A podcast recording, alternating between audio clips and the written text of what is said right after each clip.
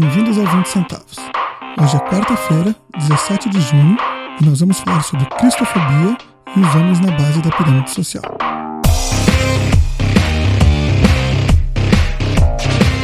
Eu sou o Jorge Vasquez. Eu sou Solon Brochado.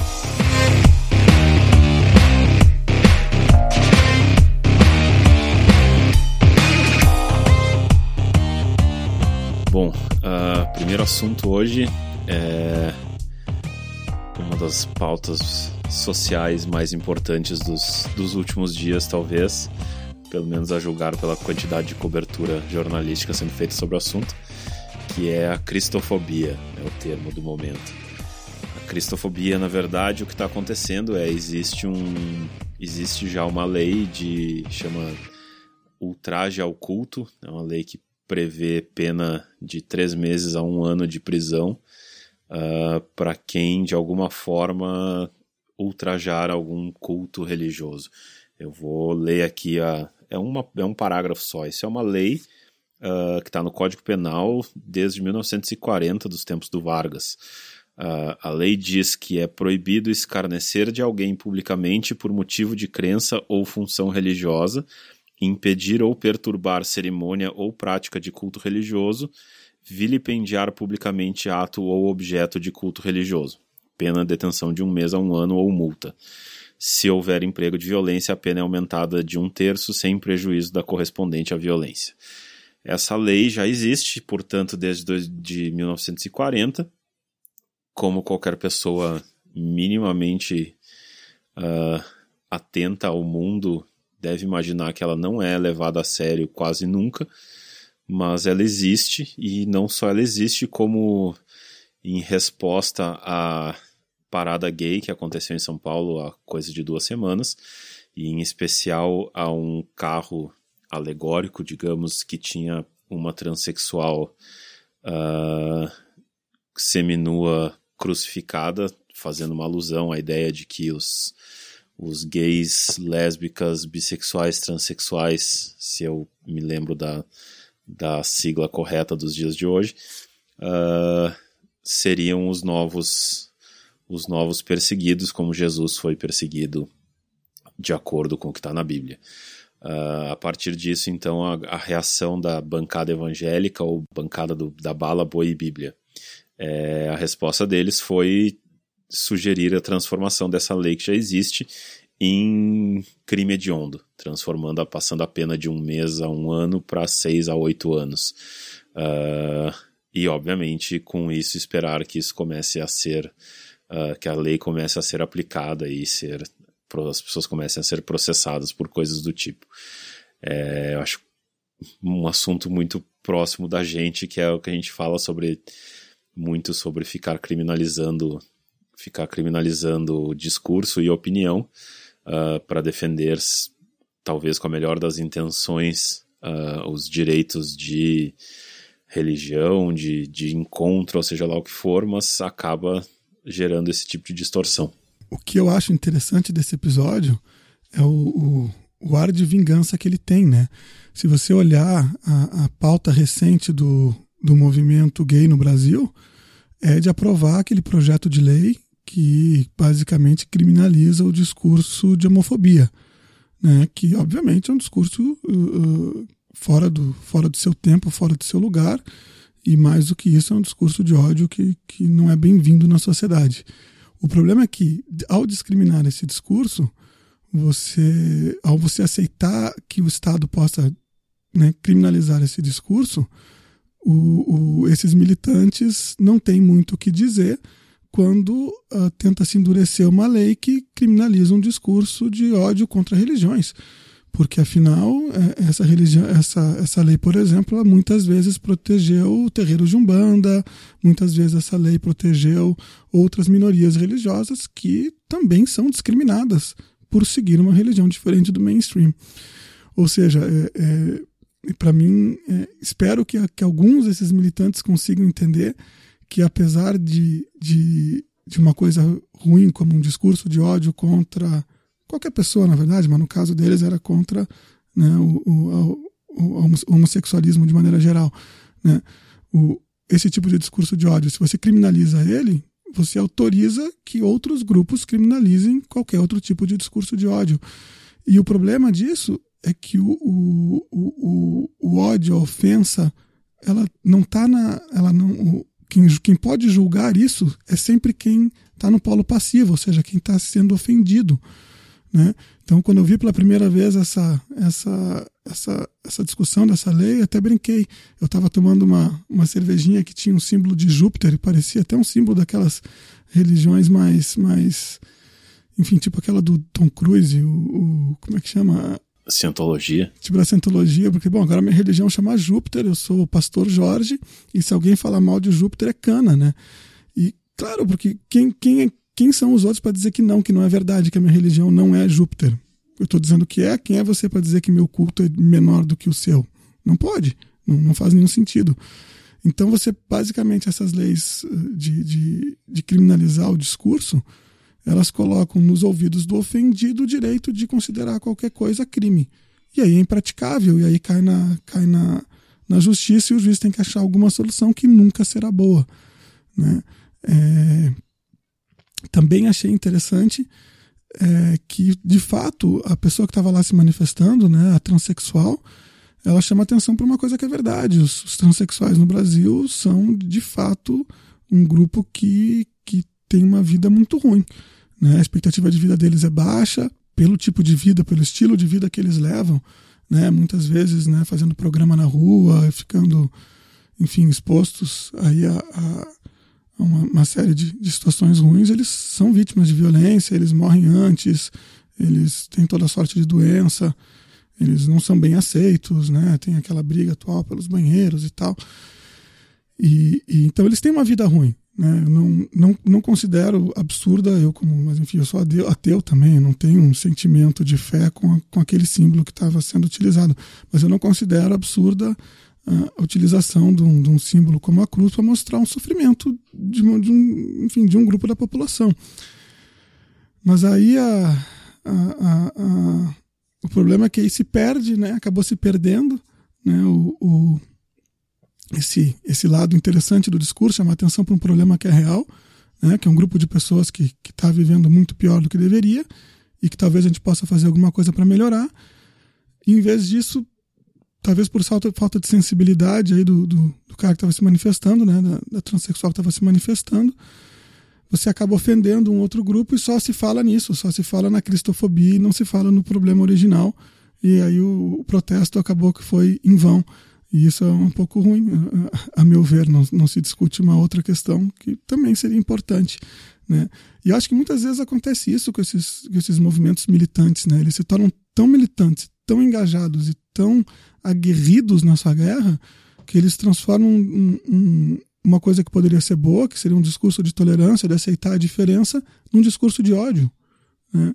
de, de imposição, né? Teve aquele pessoal que invadiu uma igreja pelado, teve um outro, teve umas, umas, umas, mulheres que se, meio que se masturbaram em público utilizando crucifixos e outras coisas numa outra parada. Tem umas coisas esquisitas assim que, que eu não, não sei quem que eles acham que vai, que vai ser simpático à sua causa depois de tomar uma pancada desse nível.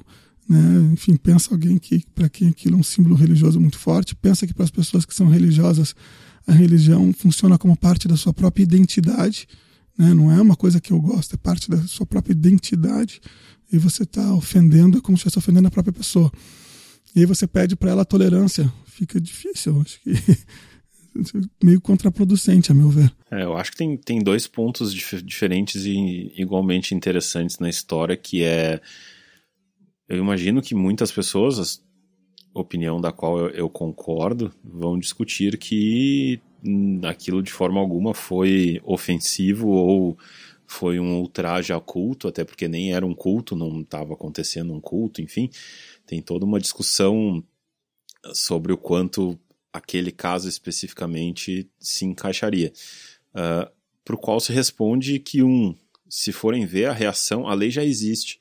Então, alguém poderia ter denunciado para o Ministério Público ou qualquer coisa do tipo. Ninguém fez isso. Por quê? Porque as pessoas sabem que, de fato, provavelmente um juiz jamais, ou pelo menos um juiz de instância superior, jamais, uh, jamais consideraria aquilo um ultraje a culto e mandaria alguém preso por causa de algo do tipo. O que, que eles fizeram? Aproveitaram-se da, da, da pauta para, num ambiente muito mais uh, positivo para eles, ou, ou onde eles têm muito mais apoio, que é o Congresso atual, uh, passar uma lei que, enfim, serve muito mais aos, às aspirações políticas do Eduardo Cunha, que foi quem, quem pediu quem pediu é, urgência nessa votação. O projeto não é dele, mas a, ele entrou com pedido de urgência e está passando isso na frente na pauta. Claramente para que isso sirva como mais uma das suas conquistas para sua base política enquanto presidente do Congresso, para provavelmente alguma, alguma tentativa aí de ter de para algum cargo algum cargo no executivo, alguns falam inclusive de, de presidência da República. Uh, então, obviamente, isso foi usado por razões puramente políticas. Ninguém tá, ninguém acha que de fato eles estão preocupados em defender a, a integridade da Igreja Católica. E as pessoas ficam compartilhando, e eu acho justo até que, que se mostre isso, padres, enfim, pessoas ligadas à Igreja Católica, explicando que eles não veem de forma alguma uma, uma agressão ao, à religião e a, aos símbolos católicos naquilo, pelo contrário, que a, a comparação feita, enfim, a alusão que a transexual fez faz todo sentido e que aquilo deveria ser entendido como tal. Com o que, de novo, eu concordo. Eu só acho é que é uma boa, uma boa oportunidade para pensar na segunda questão, que é exatamente se alguém resolvesse de fato uh, fazer uma denúncia para o Ministério Público e entrar na justiça com essa história, a lei permite, a lei está lá. Eu acho que não, não é algo tão bizarro que um juiz sequer fosse julgar o assunto. Eu acho que ele levaria a julgamento. Então é um caso em que alguém ia ou precisar de um defensor público ou gastar dinheiro com um advogado para se defender por ter feito algo que cá entre nós, entre pessoas razoáveis, uh, é uma forma, não, não vejo nem necessariamente como uma forma de protesto, acho que dentro de uma parada gay nem é, nem, nem foi exatamente um protesto, mas uma, uma maneira de chamar atenção para algum assunto, uh, mas que de alguma forma é, se for se aceitar que a lei exista para começo de conversa, ela abre esse tipo de situação. E daí a gente vai ter que ficar discutindo o limite em que algo é culto ou não é culto, qual é o limite do ultraje, e mais do que isso, deixar isso na mão de juízes que a gente não sabe quem são, que pode, pode tranquilamente a gente pegar um juiz extremamente religioso e que entenda e ache justa a, a causa de quem se sentiu totalmente ofendido por aquilo. Então, a razão, na verdade, de se defender a. Quando pessoas como eu e tu defendemos a, a, a que não se criminalize o discurso, de, na verdade, o que existe por trás é proteger esse tipo de coisa, que isso não, que não exista o risco quando alguém faz um protesto desses, que alguém se sentiu ofendido, uh, dessa pessoa ter que ir parar na justiça, gastar dinheiro, perder tempo por algo que, nesse caso, é obviamente uma, uma, uma estupidez, que se lide com os casos muito fora do, da curva de outras maneiras. É, eu acho que é interessante isso, né, de não, não criminalizar o discurso, né? O, o, os liberais são conhecidos por defender e se preocupar muito mais com os meios do que com os fins, no sentido de que, por mais nobre que seja o fim, como por exemplo impedir que as religiões sejam discriminadas e vilipendiadas e alguém não ser não possa exercer livremente sua religião ou então é, é, coibir de alguma maneira né, mostrar que a sociedade não aceita o discurso homofóbico que a, a, a orientação preferência, enfim, não sei qual é o termo atual, sexual não é relevante e não pode ser utilizada como forma de discriminação. São ambos os fins nobres. Né? Só que o meio pelo qual se escolheu coibir isso, que é criminalizar o discurso, não é um meio aceitável. A gente tem que achar um outro meio. Né? Como essas coisas são coisas basicamente de, de expressão, de palavra, a meu ver, o único meio que sobra é o convencimento. E é você, dentro da sua é, pequena capacidade, jogar essas pessoas que, que se comportam dessa maneira, ou seja, que discriminam por religião ou que discriminam por orientação sexual, de alguma maneira a sociedade botar essas pessoas no ostracismo. Né? Então, se, se eu sou dono de jornal e tem um cara que, que, que escreve uma coluna todo dia lá, que começa a se, se, se mostrar homofóbico, ou começa a se mostrar discriminando essa ou aquela religião, eu muito provavelmente vou dizer pro cara, meu, vai procurar um outro jornal. No meu jornal não, não gosto desse tipo de discurso. Vai procurar um outro jornal. Né? É um jornal privado, eu posso muito bem fazer isso. Né? Eu, como telespectador de, de, de, televisão, ou como ouvinte de rádio, ou de podcast, posso escolher não ouvir e não prestigiar esse tipo de opinião. Eu posso não votar num deputado que vota assim, e por aí vai. Eu posso não ser amigo de pessoas que são assim. Eu posso, no limite, deveria poder até não contratar um funcionário que mostra esse tipo de opinião. Eu não quero essa pessoa dentro da, da minha empresa, dentro, convivendo dentro do, do, do, meu ambiente de trabalho, uma pessoa desse jeito. Tudo isso são, são formas pacíficas de você tentar resolver o problema que não envolvem a força bruta da lei, que mais tarde pode tanto voltar para ti dar, dar mordida no pescoço, como é o caso agora, né, como ser utilizada como precedente para criar novas leis e lá pelas tantas tudo vira crime. E aí, aí é um horror. A gente tem que lembrar sempre que isso é, é, um, é, um, é uma coisa que se repete, tem várias, várias citações do tipo ao longo da história, que a liberdade de, impressão que, de expressão que interessa é a liberdade de discordar de você. Que é, é, até uma ditadura permite que você se, se, se expresse a favor. Eu tenho certeza que lá na Coreia do Norte, qualquer, qualquer norte-coreano pode dizer lá que o, que o ditador anãozinho lá é o máximo. E não vai ter problema nenhum. Quero ver ele poder falar mal. Né? A questão, então, de novo, a liberdade de expressão que interessa é a liberdade de discordar, de falar mal, de estar contra aquilo, inclusive aquilo que é certo, né? É a liberdade de errar, de ser idiota, como eu também já ouvi falar. A liberdade de expressão inclui a liberdade, liberdade de se mostrar um grande idiota. E essa a gente tem que defender. É, eu acho até tem alguns casos recentes que mostram isso, esse tipo de coisa acontecendo. É, é normal pessoas mais uh, favoráveis a discriminar determinados tipos de discurso e proibir discursos homofóbicos ou qualquer coisa do tipo, uh, a resposta ao, ao argumento liberal costuma ser que não, mas imagina, essas pessoas vão continuar falando, a gente não tem como evitar e tudo mais. É interessante tem algum cada vez mais tem casos de como de fato funciona, que as pessoas são capazes enquanto sociedade de se autorregular nesse tipo de coisa. O mais recente foi um professor emérito no, no, no, em Londres eu não lembro, Tim Hunt, eu acho que é o nome dele, não me lembro exatamente, ganhador do Nobel, um gênio, um gênio indiscutível que fez um comentário, não se sabe se de fato foi de brincadeira ou se ele simplesmente uh, faltou faltou empatia ou enfim noção do, do que ele estava fazendo, o que não seria de se estranhar, considerando cientistas extremamente de QI muito alto normalmente têm problemas de de relacionamento e questões so sociais.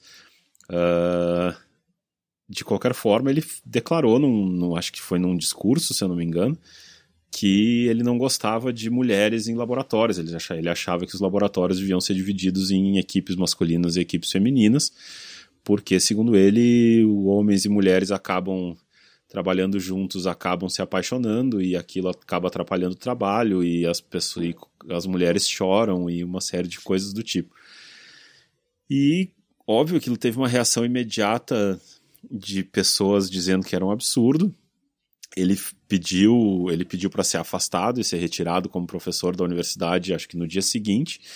Uh, dizem que tinha já uma movimentação por trás na, na da, do, da, direção da universidade de que se ele não pedisse a, a, o afastamento, ele próprio ia pedir demissão, a, a própria universidade ia afastar ele. Enfim, ele foi tá sendo até já chegando no nível de pessoas discutindo se ele precisa ser tão ostracizado como está sendo por uma declaração uh, idiota, mas enfim, que se se fizer o que tanta gente pede, que é praticar empatia, é possível entender o que, que ele quis dizer, e ele próprio depois se defendeu dizendo que ele, ele na verdade estava mais querendo fazer uma espécie de confissão, porque ele passou por isso, ele se apaixonou por uma colega de trabalho e isso atrapalhou o trabalho dele, enfim. Uma declaração claramente, uh, claramente infeliz. Não foi nem uma declaração de ódio, nem nada tão tão terrível assim, e ainda assim essa pessoa foi completamente ostracizada em nível profissional, inclusive. Se ela quiser abrir um, se ele quiser abrir um blog ou gravar um podcast para defender a divisão de sexos nos laboratórios, ele pode, mas imagino que vai ter uma, uma audiência muito pequena. É, isso, inclusive, eu, ainda dentro dessa, desse caminho, eu lembrei que, que eu ouvi um podcast recentemente que é ligado ao Boing Boing. Eu não vou lembrar o nome do podcast agora, a gente bota o link lá depois, como sempre. E que falava exatamente sobre a questão de como convencer as pessoas uh, a mudarem de a mudarem de opinião. E o exemplo era especificamente o, o, a homofobia em estados uh, extremamente conservadores americanos no Bible Belt, Indiana, ali na, naquela região, uh, de, falando mais especificamente de um grupo que partiu de uma teoria de um, se eu não me engano, um psicólogo, acho que da década de 40 ou 50, em que ele, ele, ele criou uh, uma, uma teoria de que, acho que se eu não me engano, são três passos para que as pessoas mudem de opinião sobre coisas que elas têm alguma forma de preconceito, de fato, algo muito arraigado e muito, muito importante. Uh, que tem a ver com o primeiro contato, que, enfim, que alguém, uma pessoa, uh, apresente um, o fato e não que seja só os, os gays na novela ou os gays no, no, no, jornal, onde quer que seja, que alguém realmente gay fale com essas pessoas e as pessoas possam ter a, a empatia natural de estar falando com uma pessoa que nem elas e elas deixem cair um pouco da, da proteção natural e que isso seja repetido dentro de um, acho que um intervalo de um, uma ou duas semanas, tem, tem, uma, tem toda uma lógica. E eles de fato tiveram um sucesso gigantesco, muito, muito, muito acima do que se esperaria por pura chance. Então, demonstrando que de fato faz sentido essa abordagem. E que é uma abordagem completamente diferente da abordagem uh, antagônica.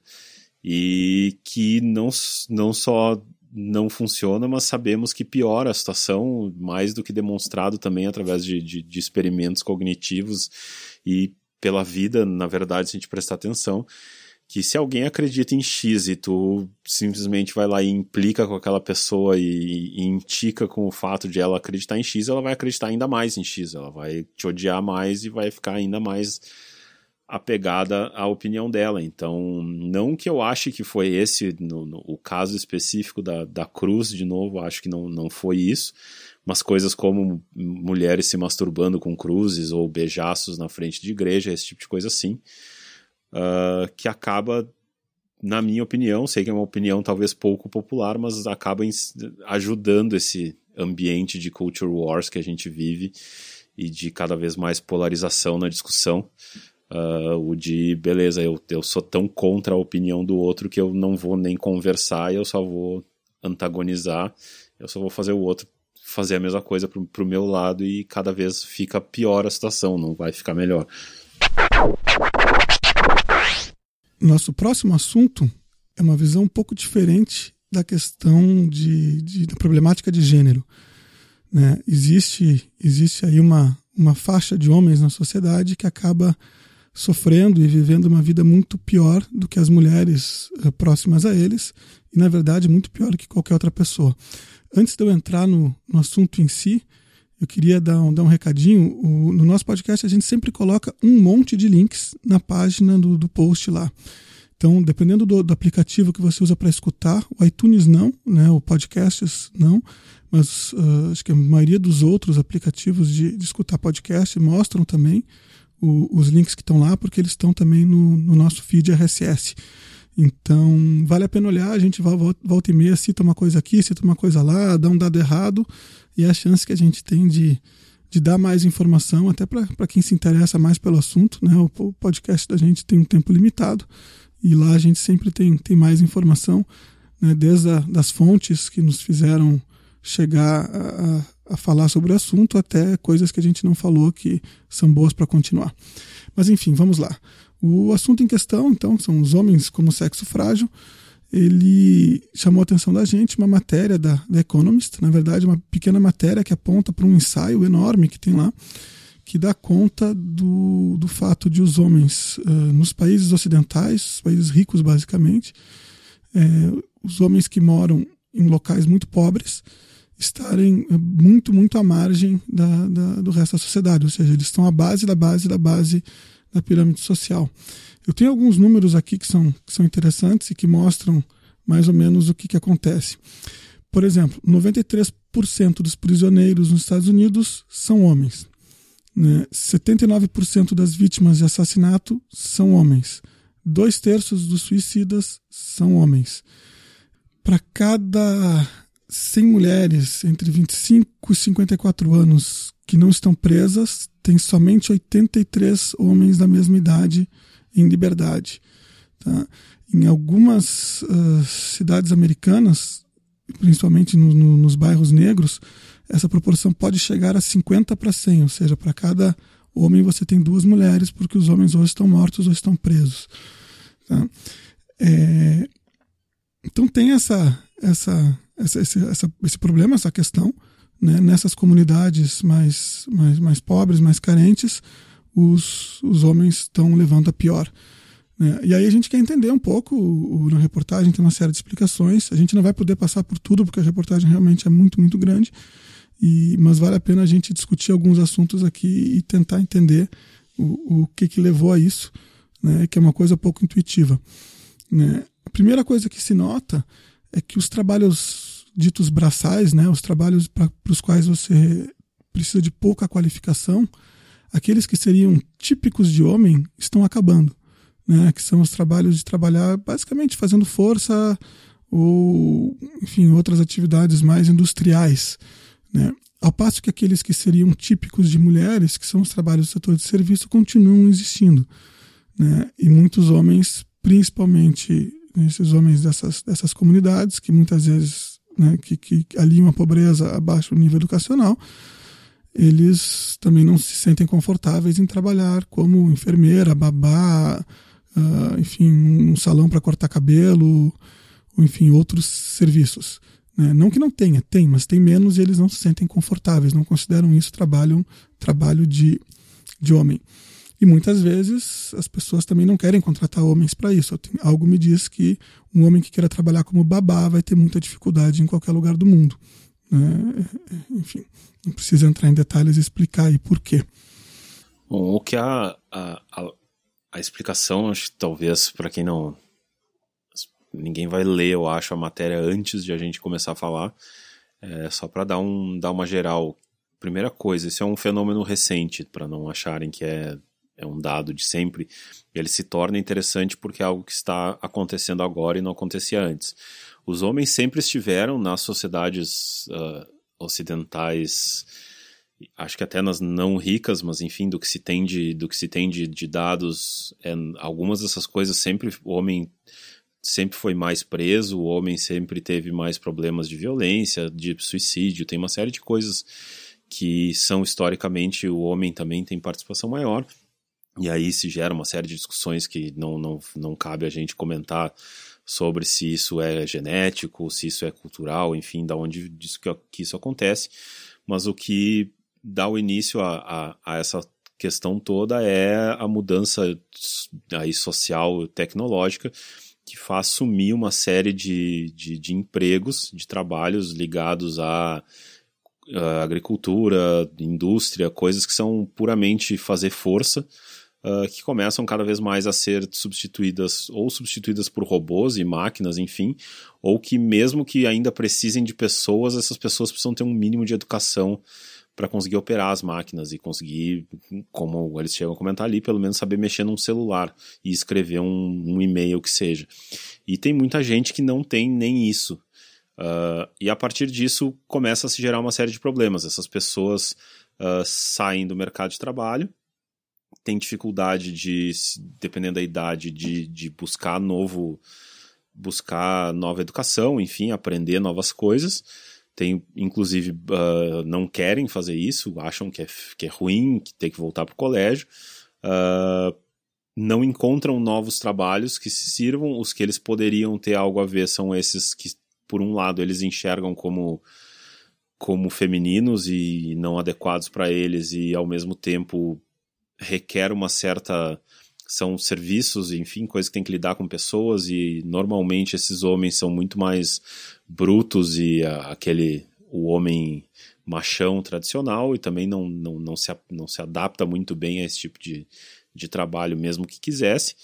Uh, os filhos dessas famílias uh, nesse, mesmo, nesse mesmo ambiente, eles vão para o colégio e o colégio é um ambiente muito pior para homens uh, na realidade americana, pelo menos, que é onde se tem esse, esses dados, uh, especialmente em, em, regiões pobres, as mulheres têm, uma, têm um desempenho muito superior ao masculino nos colégios, então os homens também têm mais dificuldade de aprender e de, de, de se educar o suficiente para chegar uh, para chegar em nível de, de poder estar tá competindo de novo no mercado.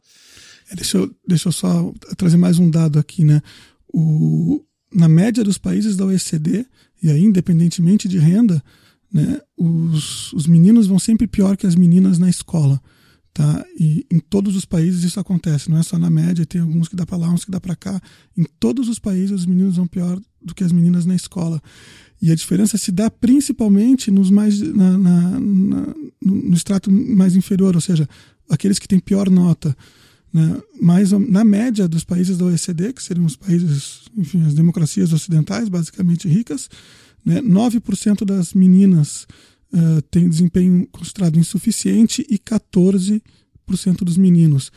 E esse dado varia. Nos lugares onde ele é mais próximo, essa diferença se dá, passa, bate 3, 4 pontos percentuais, e onde ele é maior, chega a 25, 26%. 26 pontos percentuais de diferença. Né? É, tem gente que diz que um dos motivos pelos quais isso acontece é que a escola é um ambiente tipicamente feminino, no sentido de que a maior parte das professoras são mulheres, principalmente na, na primeira escola, né? e que pode ser que por causa disso elas não tolerem tão bem, por não serem homens, não tolerem também o comportamento masculino. E aqui eu já falo como pai de casal, que é bastante diferente.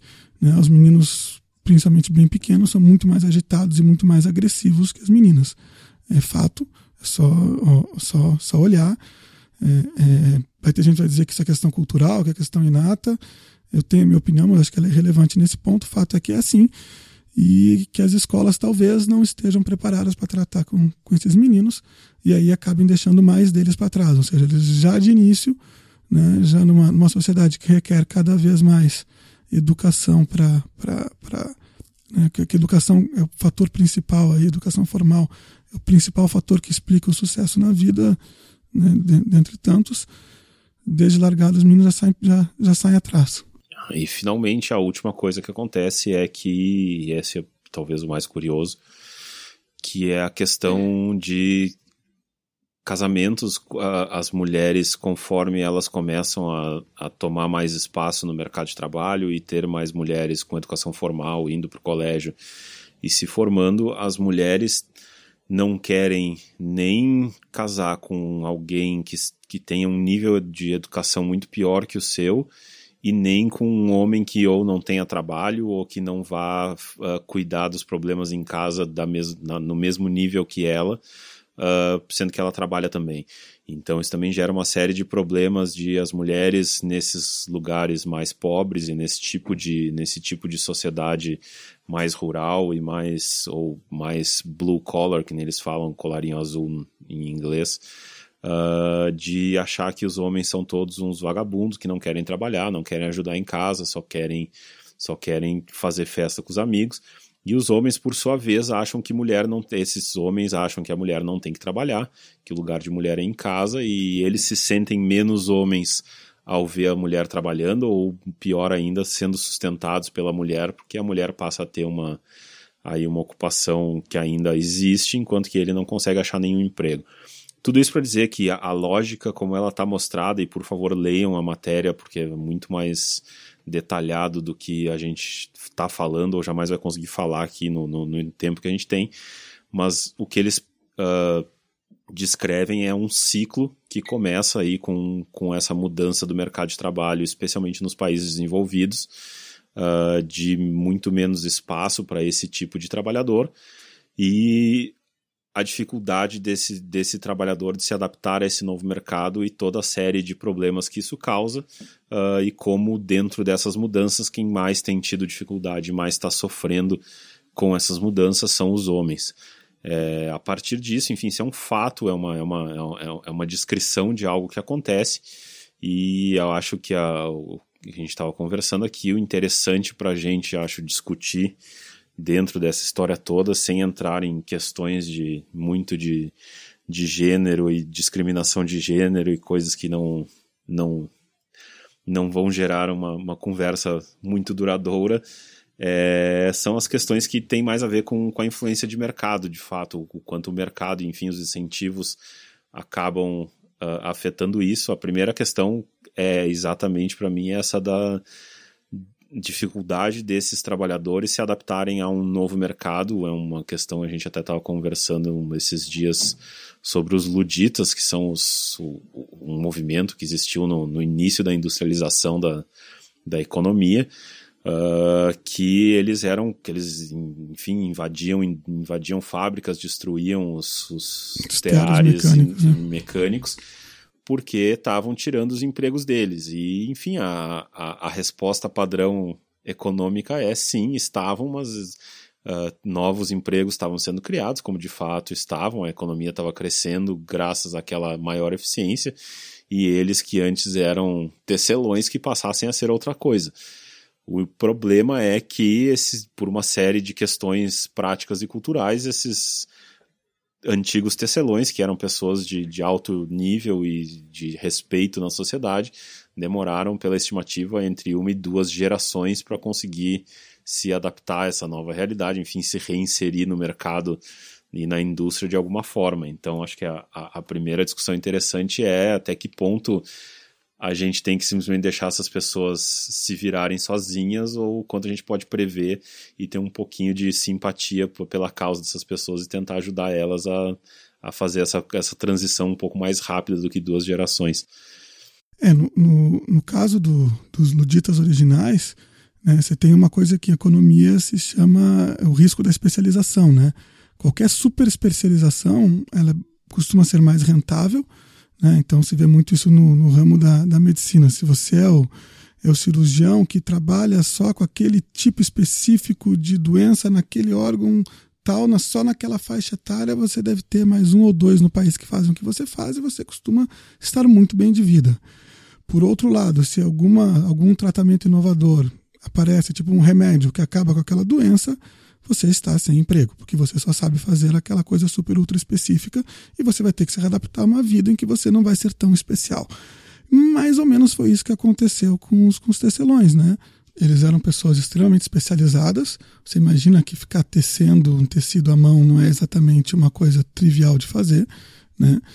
E de uma hora para outra uma máquina substituiu o trabalho deles. Não é o que está acontecendo agora, mas não muda o fato né, essas pessoas vão ter dificuldades por outros motivos para se adaptar. Né? Acho que a principal mudança que tem aí é que o mundo, né, essa mudança começa. A gente nota essa, esse fenômeno todo, a gente nota mais ou menos da década de 60, 70 para cá, que além de ter essa questão tecnológica, ainda tem também a questão da entrada das mulheres no mercado de trabalho. É uma mudança dupla e que os esses homens não, não conseguiram culturalmente se adaptar. Então, quando o cara tem esse pensamento de que ele tem que ser o chefe de família, que a mulher tem que ficar em casa e o mercado de trabalho já não é mais assim, fica difícil. Quando ele tem esse pensamento que trabalho de, de homem é uma coisa e trabalho de mulher é outra, e ele não quer estar tá lá trabalhando num restaurante, não quer estar tá lá trabalhando no setor de serviços de maneira geral, e aí é importante lembrar que o setor de serviços, historicamente, é para onde vão as pessoas que perdem os empregos por automação industrial. Né? Sempre foi assim, desde, desde, desde lá dos luditas, né? no iníciozinho da Revolução Industrial. Né? Quem sai da indústria e fica sem emprego costuma achar lugar no, no, no mercado de serviços, porque o, o movimento de, de automação é um movimento de trazer riqueza, de trazer produtividade, trazer riqueza para a sociedade, que aí passa a consumir mais serviços. Né? Não é por nada, né? que, é um, que é um fenômeno que se vê recentemente no Brasil, também por isso. Né? A inflação de serviço dos últimos 15, 20 anos para cá se descolou completamente da inflação de, de produtos, por isso, porque você tem mais demanda de serviços né? que a sociedade está enriquecendo. Mas enfim, vou tirando parênteses. Tem essa questão de, de adaptação e, e, são os valores das pessoas são os valores das pessoas e historicamente quanto mais mais pobres e com menos nível de, de educação mais dificuldade elas têm em aceitar os valores aí do que a gente chama de mundo moderno e de fato a mudança cultural que tem com a, com a entrada das mulheres no mercado de trabalho é uma mudança nunca vista nessa velocidade, enfim, na história. Acho que fora, sei lá, o fim da escravidão, né? alguma coisa assim tão grande. E nesse caso muda dentro de casa, mais ainda. Né? A gente vai pensar um século e meio atrás, um século atrás, né? basta ver o Mad Men, como é que as pessoas viviam, a gente acha muito engraçado aquilo. E a gente esquece que os nossos avós viviam daquela maneira. Não está tão longe. Né?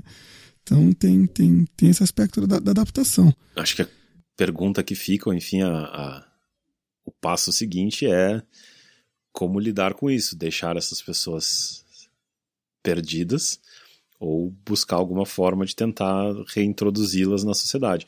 A própria matéria da Economist fala de algumas iniciativas mais pontuais, inclusive comentando o quanto, digamos, psicólogas, enfim, é, é, assistentes sociais têm dificuldades exatamente por essa é, esse tipo de, de personalidade desses homens. Uh, eles não, também não são muito chegados a se abrir e, enfim, contar os seus, seus problemas, suas dificuldades e, e aceitar muito mudar e serem diferentes. Uh, então, mesmo iniciativas para ajudar eles são complicadas e não, não são muito difíceis. A área que sobra, me parece, é ok, quem é já dessa geração e está nesse nível, enfim, imagino existam políticas paliativas de tentar, pelo menos, evitar que essas pessoas se percam completamente na sociedade e cheguem no, no, num ponto que vamos tocar daqui a pouco. Mas, no mínimo, acho que tem a, a questão educacional tem que ser, tem que ser tratada e, e encarada com um pouco mais de seriedade uh, essa questão toda de que, enfim, os, os, os, meninos, especialmente nesse tipo de, de ambiente, nesse tipo de famílias, uh, têm resultados muito piores que os homens. Então é um, é um, é um ciclo que se, que se alimenta e só tende a piorar, né? É, acho que uma das coisas que complica um pouco mais a questão de eventualmente ter alguma, alguma coisa para ajudar né, esses, esses caras estão nessa situação, é o fato de que a figura do, do, do machão que, que né, preconceituoso e tal, não é exatamente uma figura que, que, que simpatia no mundo de hoje, né? Então fica um pouco mais difícil. Acho que uma coisa que, que acho que aí entra no próximo ponto interessante dessa discussão, que acho que é uma coisa que pode ser feita, é de alguma maneira tentar reduzir a, a quantidade desses caras que estão presos, porque o número é, é, enorme né, e chega a fazer diferença na quantidade de, como eu falei os números no início ali, na quantidade de homens e mulheres disponíveis.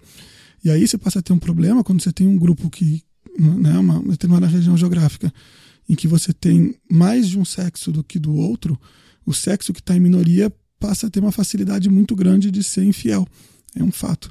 Né? Você passa a ser mais cobiçado, tem, né? tem mais, mais mulheres do que homens, o homem é mais cobiçado no mercado sexual, vai.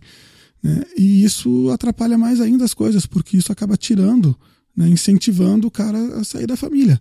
Né? É, uma, é mais uma coisa que né, a, a vizinha, a outra, você tem muitas oportunidades né, para pular a cerca, então tem mais chance de, de sair da família. E aí o, o, os homens saem da família e passam a ter problemas adicionais. Eles passam a estar longe das crianças, o que é ruim para eles e é ruim para as crianças. É ruim para eles porque o, o, o conviver com criança, né? E isso aí se, se demonstra, né? Inclusive acho que até diminui o nível de testosterona dos homens que convivem com crianças pequenas, é uma coisa mensurável, né? Existe esse fato, mas mais do que esse fato anedótico, né? Conviver com criança e ser responsável por uma criança faz com que você seja mais uma pessoa mais responsável na vida e que você aceite, por exemplo, trabalhar num emprego que você acha que não era tão legal, porque não era um emprego né, de homem machão. Mas, enfim, você tem um filho para criar. Né? E além disso, esses homens falam, e é ruim para as crianças, é ruim para os meninos em especial, né, que não tem um, um, modelo masculino a ser seguido. Eles, eles, eles são criados em uma casa que cuja mãe botou o pai para fora, muitas vezes trata o pai aos pontapés, né? E, e recebe do pai a pensão, o pai está lá com sempre na rua com outras mulheres, numa vida né, de gandaia, ou numa vida de crime, ou, enfim, longe. Né? E aí, que modelo que, que esse menino tem? Né? Fica um pouco mais difícil. Tudo isso gera dificuldade, isso tudo, enfim, né, tudo isso acaba entrando. A gente acaba vendo que essa, que essa situação é um círculo vicioso. E aí que, gente, aí que entra a questão da, da, da prisão, porque a maior parte dessas prisões, a maior parte desses homens que estão presos é por questões de droga, por questões de tráfico de droga, por questões de consumo de droga. Né? Então, aí batendo num ponto que a gente volta sempre, se a compra e venda deste produto, droga, não for crime, talvez muitos desses caras não estivessem presos e talvez esse problema não fosse tão grave. Talvez fosse uma coisa que se pudesse fazer para mitigar, fosse parar com essa insana guerra às drogas. É, tem, eu, tem dois assuntos que eu acho interessantes aí. O primeiro é a questão do o mercado o mercado do, do, do casamento, digamos, que é um assunto. Estava conversando com um amigo recentemente, ele comentou quantas pessoas costumam ficar chocadas com encarar questões de casamento como um mercado, mas é claramente funciona como tal e inclusive acaba tendo efeitos como é esse o caso uh, a, a a independência da mulher, ou e mais do que isso, a, a, entrada da mulher no mercado de trabalho e de buscar mais educação e todas essas coisas, aumenta a desigualdade, aumenta uh, problemas sociais e, e, e, de renda, porque aquilo que eu comentei há pouco, a, a mulher busca normalmente e cada vez mais um parceiro mais do que no seu nível de renda ou no seu nível uh, no seu nível de família, ela busca alguém no seu nível de educação. De, de, de, de uma, a, mulher que se formou no segundo grau dificilmente vai se casar com um homem que só tem primeiro grau. A mulher que foi para a universidade e se formou dificilmente vai casar com um homem que só tem segundo grau e assim por diante. Esse é aparentemente o maior critério de, de, de, de pareamento de casais uh, que, que acontece. E por causa disso. Deixa, deixa, deixa eu interromper. E é uma coisa engraçada que, e pode, pode não ser tão óbvia, porque se a gente for olhar para o mundo antes de 1960, né, os homens casavam com mulheres que não tinham renda, basicamente, não financeira, né, e que muitas vezes não tinham educação nenhuma. Né? Minha avó que foi a primeira mulher a entrar no curso de, de Geografia e História na Universidade Federal do Rio Grande do Sul. Foi a primeira turma que aceitou mulheres. E minha avó, não é 200 anos atrás, é pouco tempo atrás. Né? Então, é, é, também as mulheres, né, na descrição que você deu, estão sendo, vai, preconceituosas talvez, e, e, e, tendo a sua parcela aí de, de responsabilidade sobre, sobre a questão. Né? Historicamente, o, o, o, a forma que a mulher busca o casamento né, é o que chama de pergamia ou seja, a mulher tenta casar com alguém que tem mais renda, mais educação, uma posição melhor na sociedade do que a dela. Né? Esse é o, historicamente, é o, é o, é o que a mulher busca no casamento. Não não não estou tentando fazer nenhuma análise, nenhum juízo de valor aqui, né? Uma, uma avaliação, é tentar assim, tentar sendo histórica mesmo, né? Uma observação que se faz, né? Cultural, histórica. Né? Quanto os homens não, os homens buscam outras coisas casamento. O homem pode buscar uma mulher mais bonita, mais jovem, pode buscar, enfim, e, ou também isso, mas os, os, homens acho que são historicamente mais diversos aí, né, nos motivos que lhe levam a escolher uma parceira. E, enfim, isso é o, a questão do, do, do, do o casamento, enfim, o pareamento, digamos, em questões uh, de educação. Isso, obviamente, tem um resultado uh, indireto em renda e com isso, o que está tá acontecendo é que cada vez mais tu tem casais muito mais ricos e casais muito mais pobres, ou pessoas, inclusive, não casadas, muito mais pobres. Então, é uma das tantas razões pelo aumento da, da desigualdade em uma série de países desenvolvidos é uh, a questão da educação e da mulher, especialmente, uh, buscando mais educação. E a segunda coisa que tem aí de mercado que eu acho interessante é essa questão de que um, uma sociedade onde tu tem muito menos de um dos dois, do, dos dois sexos, Uh, e, enfim, não estamos entrando, obviamente, em questões de, de, de, gênero ou de preferência sexual, mas a maioria, a maioria do, do, da sociedade ainda é heterossexual e tem questões de reprodução envolvidas. Uh, quando tu tem muito menos de um dos dois dos dois lados, o lado que tem muito menos tem mais incentivo para ser infiel e o lado que tem mais tem mais incentivo para tentar roubar o do vizinho ou da vizinha. Então isso gera uma gera uma, uma um, des, um, desequilíbrio muito grande e isso que gera uma série de problemas na, na sociedade. E nos Estados Unidos ainda tem um outro, um outro problema que é a questão de raça, que eu imagino que seja menor no Brasil, não se tem dados que eu saiba desse tipo de coisa no Brasil, mas nos Estados Unidos ainda tem a questão de que dificilmente existe, se, se vê ainda casamentos interraciais nos Estados Unidos. Então, uma coisa que poderia seriam essas mulheres, as mulheres negras com origem mais, mais pobre, enfim, que buscam mais educação e buscam mais dinheiro. Uh, provavelmente exista um mercado maior de homens ricos, brancos e que não tiveram problemas com a lei nem nada do tipo. Uh, mas isso acontece muito pouco, se não me engano, é algo como 8 ou 9% dos casamentos nos Estados Unidos são interraciais, então é uma, é um, uma quantidade muito pequena. Uh, e a última questão, que aí, enfim, uh, o, o, fim do ciclo, como a Economist fala lá, é que pode imaginar que a, o, o último empregador que aparece para esses caras sempre vai ser o crime.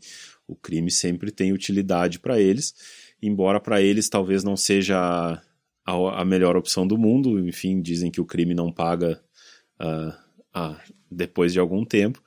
Mas um homem desse que não. A família ostracizou ele, ele não, não enxerga no mercado nada que faça sentido para ele, só tem trabalhos aí, vamos dizer, de mulherzinha, como ele provavelmente comentaria. Uh, ele pode ser, enfim, um, um segurança do tráfico ou qualquer coisa parecida. Então, é, é, a maior parte dessas pessoas acaba aí indo de uma forma ou de outra para a ilegalidade e, de novo, aumentando o ciclo, porque boa parte deles acaba preso, diminui a quantidade de homens disponíveis no mercado, diminui a quantidade de pais para ajudar a cuidar das crianças, diminui a quantidade de dinheiro para essas famílias e gera aí mais uma, mais uma sequência de, de problemas. Então, especialmente nos Estados Unidos, que tem um problema gigantesco de encarceramento em massa, especialmente da população masculina e negra, uh, gera mais um, do, um problema lá no, no ponto final da cadeia. Eu queria lembrar também que, que tem outras coisas que, que, que empurram mais ainda esse ciclo vicioso. Uma delas, por exemplo, é, são programas do governo que visam ajudar mães solteiras, que é uma coisa ótima, uma coisa nobre, né? A gente ninguém pode se imaginar contra ajudar uma mãe solteira que tem que trabalhar e cuidar dos filhos. Acontece que esses programas, da forma como existem hoje, esses programas governamentais, essas mulheres, uh, ao se casarem de novo ou ao morarem com um homem, deixam de ser qualificadas para o programa e perdem essa renda. Ou seja, mais um incentivo né, a, a, enfim, botar o homem para fora de casa. Né. Enfim, acho que de um, de um modo ou de outro aí a gente deu uma, uma pincelada num assunto que é um assunto pouco compreendido, um assunto para o qual, como eu falei, tem pouca simpatia, porque as vítimas aí desse, desse problema não são exatamente pessoas com as quais a gente se identifica e nas quais a gente identifica né, um, um, um enfim, valores que a gente considera positivos para a sociedade, né? Muitas vezes são esses, esses homens violentos, machistas, é, infiéis, enfim, né? meio galinhas e tal, essa coisa toda. Mas, por outro lado, são, são, é um segmento grande, cada vez maior da população, da população pobre, né? E que desestabiliza uma coisa que, né, quer a gente queira, quer a gente não queira, é, é a família. Tem até um dado interessante aqui, né, 50% dos, dos nascimentos das mulheres sem um, um, sem um diploma universitário nos Estados Unidos já são fora do casamento. Né? Se você dá um pulo né, para o próximo degrau aí social, que seriam as mulheres com, com um, um diploma, esse número já cai para 6%. Então, não só né, essa, esse filho tem uma mãe menos educada, não só ele tem menos renda e menos oportunidades de, enfim, de se tornar uma pessoa né, mais, mais rica culturalmente falando e, e ter mais renda no futuro, né? como ainda ele tem uma família quebrada ao meio. Né? Eles, 50% dessas crianças estão nascendo numa casa sem pai. Né? E historicamente não se conhece né, mecanismo mais eficiente de proteger e cuidar bem das crianças do que o núcleo familiar tradicional. E aí não estou querendo separar se é dois homens e duas mulheres qualquer coisa do tipo, é uma família direitinho, né, onde tem pai, mãe, filhos. Né, é, o, é o modelo histórico aí que mais dá certo para proteger crianças. Né? Não fosse assim, a gente caía num admirável mundo novo, alguma coisa assim. Ainda bem que não caímos. É, eu acho essa. É, enfim, se, se educar um pouco e dar uma, dar uma lida sobre o assunto e ler lá aquela, essa matéria da Economist.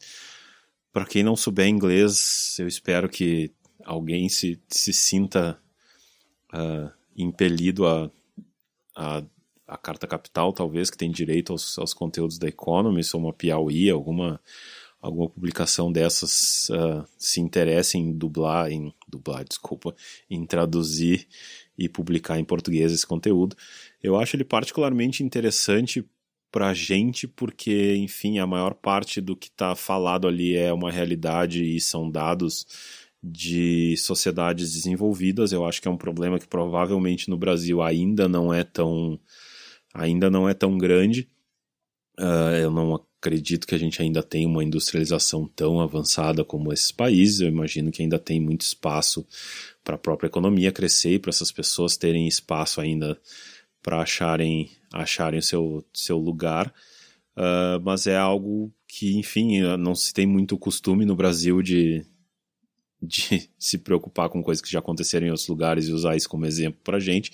Mas seria interessante, eu acho, que se prestasse atenção nisso uh, especialmente porque tem uma, uma, dois pontos aí que eu acho que são os mais interessantes. A matéria lá no final, para quem aí talvez esteja se perguntando, tá todo esse monte de desgraça e não tem nada para fazer. Uh, tem pelo menos uma solução, não necessariamente uma solução, mas um exemplo de, de como lidar com o assunto, que é um exemplo que não me desagrada profundamente, que o Jorge deve achar o terror na Terra, que é o método sueco, enfim, que é um, tem uma série de uma série de leis enfim, e previsões uh, legais para incentivar os homens a ficar em casa e a dividir o cuidado das crianças e licenças paternidade, se não me engano, de seis meses ou um ano, alguma coisa assim. E tem toda uma cultura, obviamente, junto disso de incentivar os homens e as mulheres a serem, digamos, equiparados na, na, na cultura familiar. E isso, de fato, parece ter uma série de resultados positivos e de evitar esse tipo de coisa.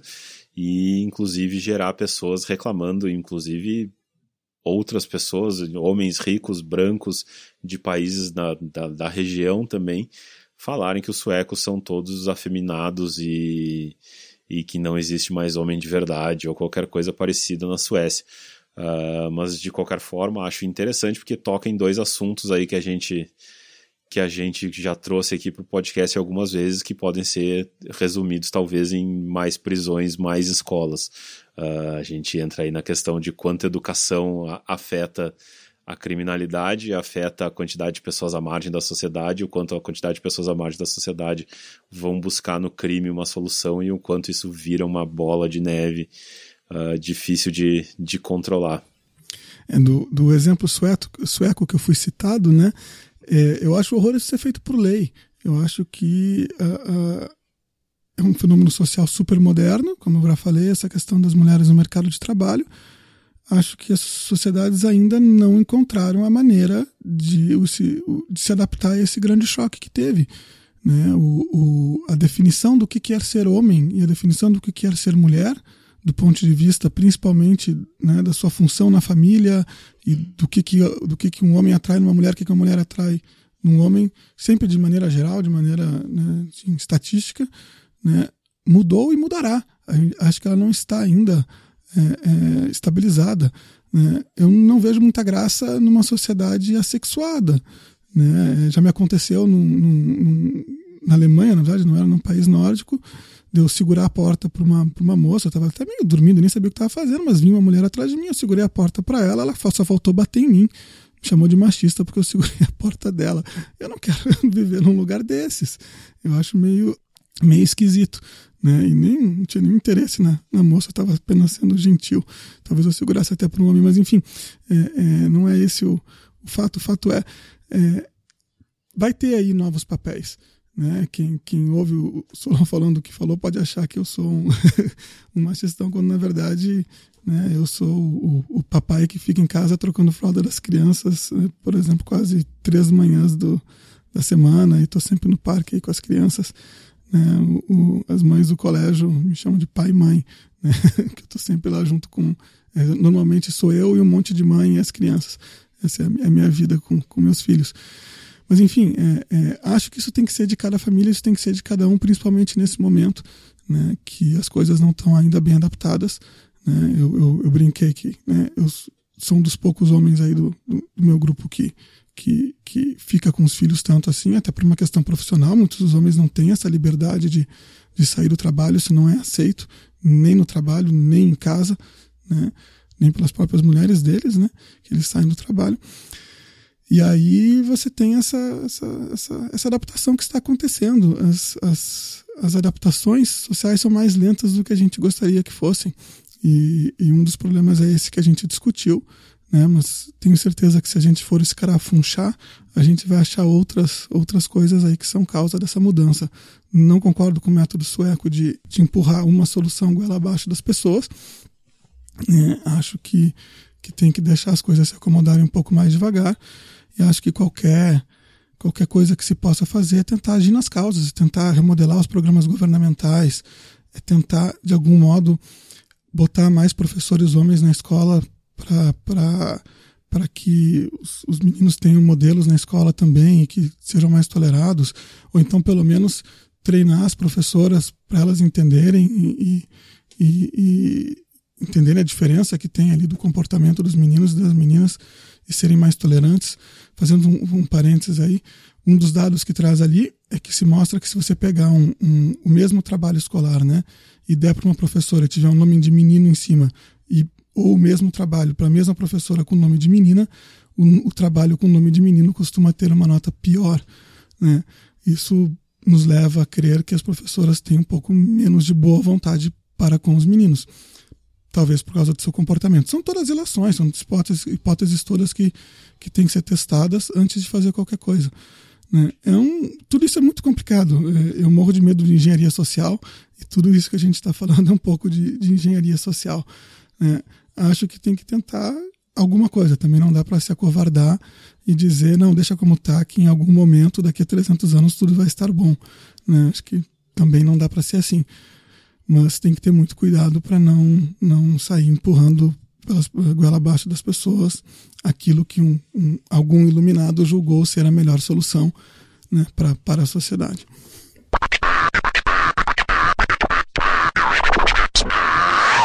Bom, acho que hoje está mais do que de bom tamanho. Devemos ter chegado um pouco, estourado um pouquinho os nossos 50 minutos, eu acho. É, antes de fechar aqui, acho que queria deixar o agradecimento pela citação aí no, num post do Medium feito pelo Bruno de Moura Borges, em que ele citou alguns podcasts, recomendou alguns podcasts em português para quem se interessar, nos colocou em ótima companhia uh, aí com Mamilos, NBW Podcast e outros. Uh, tá trazendo bastante gente nova, espero que bastante gente que ouça o podcast. E, enfim, deixe seus comentários, entre em contato, como sempre, 20centavos.net ou via Facebook, ou como preferirem tentar nos achar em alguma rede social. Uh, além disso, mais, tivemos mais dois patronos essa semana, o Fernando Vesali, que não só fez um não só fez a sua doação como deixou um comentário lá avisando que tinha feito. Valeu, Fernando. E o Rodrigo Rodrigues Lima, que deixou a sua contribuição aí um pouquinho antes da gente começar a gravar hoje. Então, agradeço, agradecemos aí aos nossos dois novos patronos. Acho que já chegamos em cinco patronos, inclusive eu gostaria já que cinco pessoas se, se interessaram deixo aqui o meu pedido que vocês entrem em contato com a gente por onde preferirem e nos ajudem a pensar em, em prêmios ou, enfim, coisas que a gente possa oferecer para vocês em troca disso, se algum conteúdo, alguma sugestão, alguma coisa que vocês se interessem, que achem legal, por favor, no mínimo, sugerirem pautas e assuntos para a gente discutir aqui. Mas enfim, acho que por essa semana está de bom tamanho. Ficamos por aqui. É isso aí. É, muito obrigado pela, pela visita aos, aos ouvintes de sempre. Sejam muito bem-vindos os ouvintes novos. É, queremos muito seus, seus comentários, uh, recomendações de pauta e que vocês recomendem aí o podcast para os seus amigos. Especialmente já que vivemos num, num país onde não há tanto hábito de ouvir podcast, sempre ensina aí, pega o celular do amigo e já assina para ele o, o 20 centavos e os outros podcasts que você gosta, que é um meio muito, muito, muito aberto, muito, muito democrático, onde todo mundo pode ter uma chance aí de fazer diferentemente do, do que era o rádio antigamente e trazer aí sua, sua opinião. Muito obrigado, até semana que vem. Até semana que vem.